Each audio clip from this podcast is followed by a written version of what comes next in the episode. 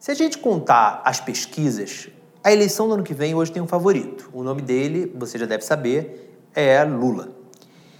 Mas, como eu já falei aqui algumas vezes, quem é o primeiro colocado numa pesquisa mais de um ano da eleição, certo que agora tem menos de um ano, não é necessariamente quem vai ser eleito. A gente já viu esse filme com Marina Silva, já viu com o próprio Lula em eleições que ele perdeu nos anos 90.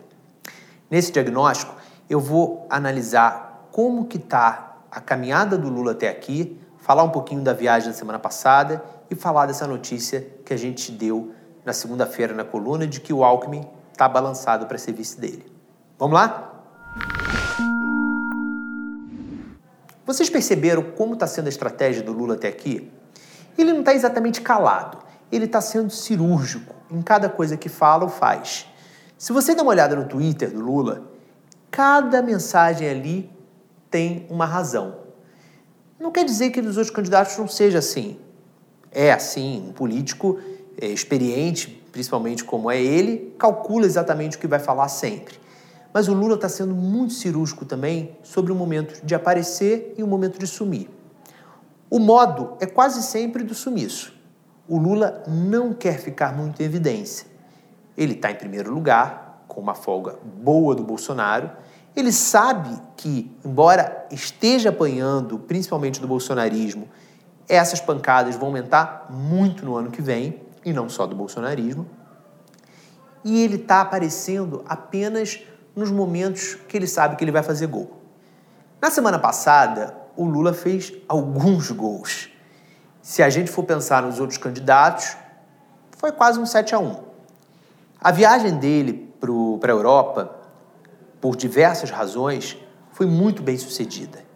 Eu publiquei no domingo uma notícia que deixou petistas é, furiosos, como se eu tivesse é, chamado o, o, xingado Lula, dito uma coisa pesada contra o Lula, de uma ressalva que parte da União Europeia fez à passagem, ao, ao discurso dele no Parlamento Europeu.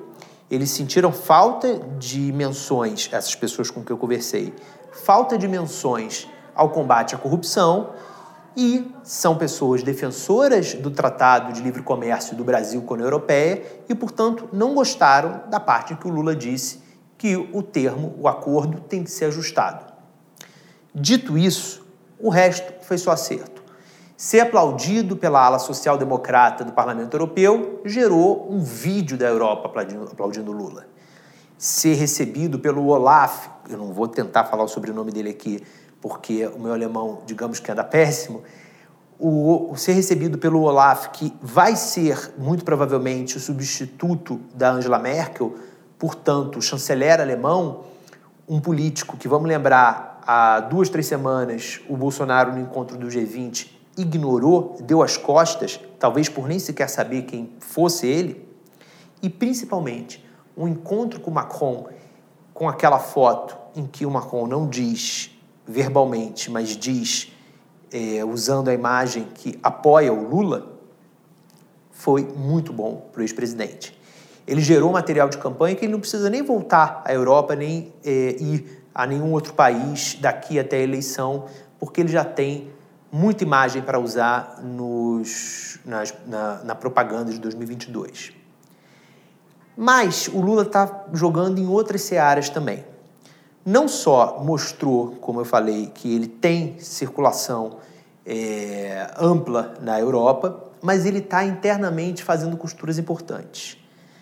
A mais importante delas tem sido com o Alckmin. Essa, esse papo de Alckmin na vice de Lula nasceu a, da cabeça do Márcio França, que foi governador de São Paulo, foi eleito como vice do Alckmin e assumiu quando o Alckmin se, desincompatibilizou em 2018 para concorrer à presidência. Ele foi, portanto, durante boa parte do ano de 2018, governador de São Paulo. E o França teve uma ideia que levou primeiramente ao Fernando Haddad e depois o Haddad dividiu com Lula. E se o Alckmin não se candidatasse ao governo do estado de São Paulo, mas sim fosse vice do Lula. A simbologia de um tucano, ok, o Alckmin, por essa solução do Márcio França, se filiaria ao PSB, B de bola, para, dentro do PSB, ser o candidato a vice do Alckmin. mas do Lula, perdão, mas o Alckmin seria visto pelas pessoas como um tucano, que na sua essência ele é, o tucano de antigamente. A simbologia da união do PT e do PSDB, adversários históricos, é, lembrando mais uma vez, não seria o PSDB ali, mas seria o PSDB ali, soaria para as pessoas como um, uma certa, um certo respaldo de quem sempre criticou Lula a esse Lula que se apresenta novamente como candidato e uma união numa frente ampla contra o Bolsonaro e a ameaça à democracia que ele representa. Seria uma chapa muito forte. Hoje, o Lula, sem o Alckmin e sem o peso, o aceno que o Alckmin traria também, é, daria, que é, o aceno que a presença do Alckmin daria ao mercado, a quem é mais conservador, a direita, o Alckmin é um político de centro-direita, seriam talvez o que eh, seriam os elementos que talvez faltassem ao Lula para ele ganhar no primeiro turno ou num segundo turno ser imbatível pelo Bolsonaro. Portanto, ter o Alckmin na vice não é a única solução para o Lula para ele ganhar a parada ano que vem, mas é muito importante. Essa informação que a gente publicou na coluna na segunda-feira é, sobre o Alckmin estar tá balançado, a gente colheu a partir de relatos de pessoas que conversaram com o ex-governador e a quem ele pediu opinião. É, abertamente, ele perguntou: o que, que eu faço? Ele está dividido entre se candidatar ao governo de São Paulo, que era o seu plano original antes do Márcio França chegar com essa ideia, ou o serviço do Lula.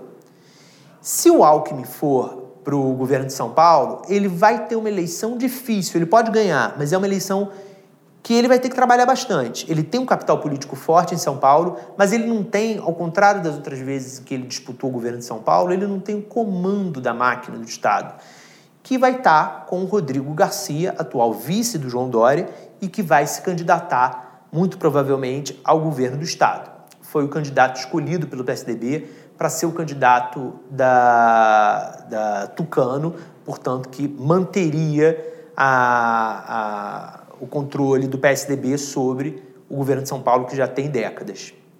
Portanto, o passeio que o Alckmin teve no passado, quando ele foi eleito, pode não se repetir dessa vez numa eleição para o governo do, do Estado. Mas vamos lembrar que, segundo as pesquisas, e não só segundo as pesquisas, mas segundo outros elementos uma análise mais complexa do que as pesquisas, a gente pode dizer que o Lula hoje é o favorito. O Alckmin dificilmente atrapalharia essa, esse favoritismo. Pelo contrário, ele robusteceria a posição do Lula como favorito.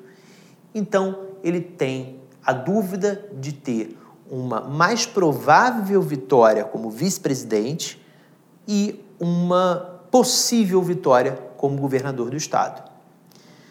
O Alckmin já foi vice. Vamos lembrar que ele era o vice do Mário Covas quando Mário Covas é, morreu. Ele assumiu o governo de São Paulo aí. Então, para ele ser vice, tudo bem, depois de vários anos sendo governador, pode ser difícil, mas não é uma decisão nova para o Alckmin. Ele já foi lá atrás e ele sabe se, que, sendo um bom vice, ele pode colher frutos no futuro de ser um, um protagonista. O Lula, por sua vez, precisa, como ele mesmo já falou, de um vice que dê a ele a tranquilidade de, um, de uma boa noite de sono. O que, que ele quis dizer com isso? Que ele não pode ter um Michel Temer como vice, que a gente sabe o papel que teve na destituição da Dilma. Ele não pode ter como vice algum político que fosse tramar contra ele e ele julga que isso não ocorreria com Alckmin. E de fato, pelo perfil político do Alckmin, a gente tende realmente a acreditar que não aconteceria. O Lula, portanto, vem nessa caminhada acertando, mas que errando. Mas seria é, errado a gente dizer que vai ser assim até a eleição.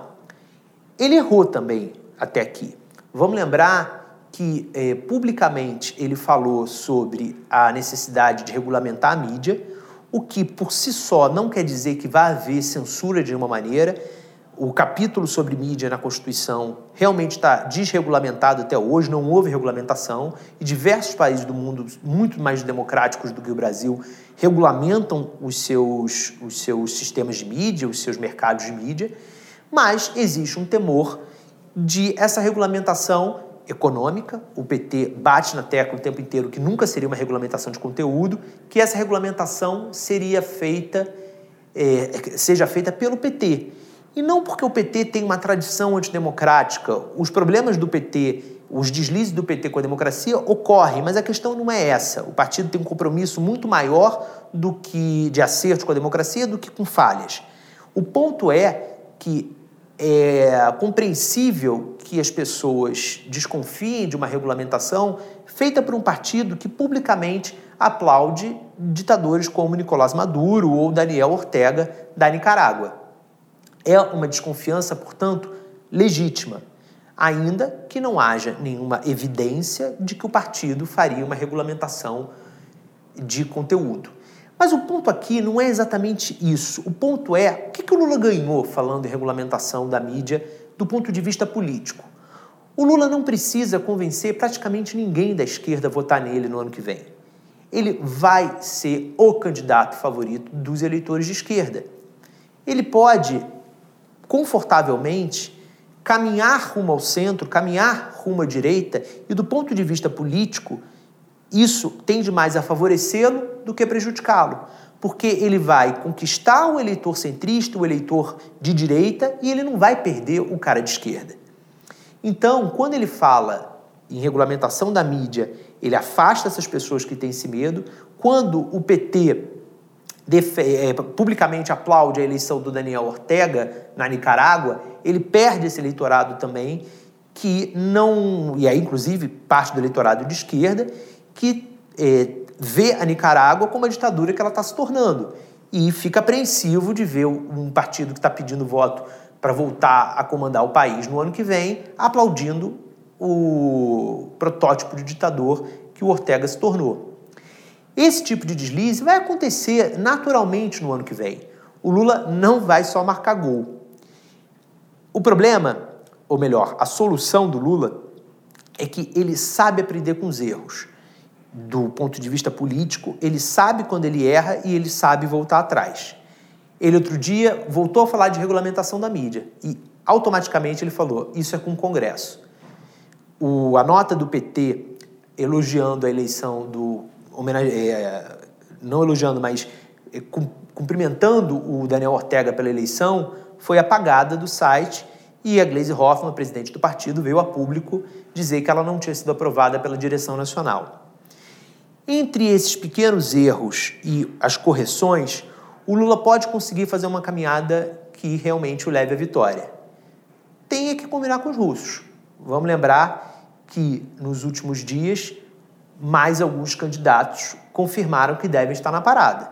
Sérgio Moro é um deles e muito provavelmente o João Dória, que é o favorito a vencer as prévias tucanas. Uma eleição que então começa a ganhar uma cara maior. Cinco candidatos. Vamos lembrar porque a gente está exatamente um ano do segundo provável segundo turno no ano que vem. Bolsonaro, Lula, Ciro Gomes, João Dória ou Eduardo Leite e Sérgio Moro. Pode vir mais por aí. E o jogo está aberto. Valeu!